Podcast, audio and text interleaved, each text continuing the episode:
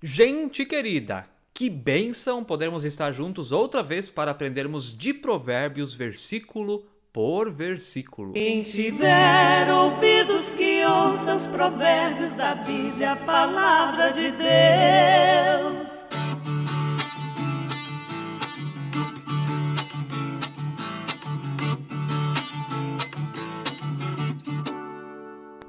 Amados e amadas, que bom estar mais uma vez em sua companhia aqui no canal do YouTube da Paróquia Ferrabras. Inscreva-se no canal, ative o sininho, deixe o seu like, é muito importante que você aperte lá no dedão para cima e deixe aí também o seu comentário sobre o estudo de hoje, se você quiser, tiver algo a compartilhar ou quiser dar o seu bom dia, boa tarde, boa noite. E bem-vinda, bem-vindo você também que escuta através da plataforma Spotify. Estamos também em sintonia com o seu coração. Vamos ao nosso estudo, nosso versículo de hoje. Provérbios capítulo 5, verso 10. Para que os estranhos não se fartem dos seus bens, e o fruto do seu trabalho não acabe em casa alheia, para que os estranhos não se fartem dos seus bens, e o fruto do seu trabalho não acabe em casa alheia.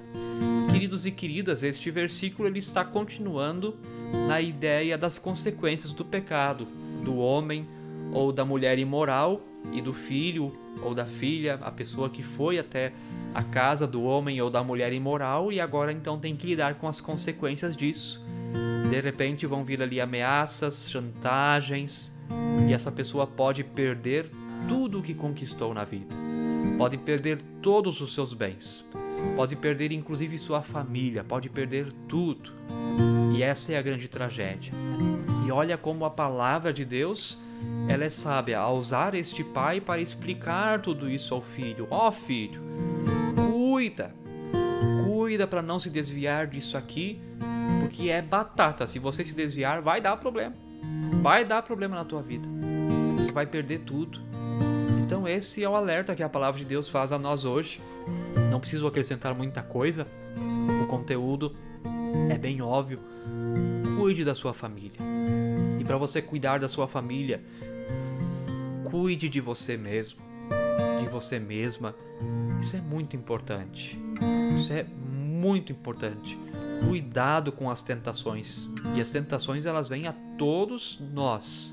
Todos nós. Mas a palavra de Deus Conforme o apóstolo Paulo em 2 Coríntios nos diz que nós nunca somos, somos tentados acima do que podemos aguentar e Deus mesmo nos dá o escape para que a gente possa aguentar. Então, para existir as tentações, é palavra de Deus, é conhecimento bíblico, vida de oração, comunhão com Deus. Então é isso.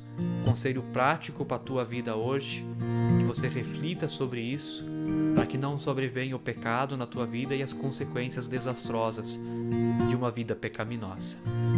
Queridos e queridas, que Deus abençoe você. Fique na paz de Jesus. Amém. Quem tiver ouvidos que ouça os provérbios da Bíblia, a palavra de Deus.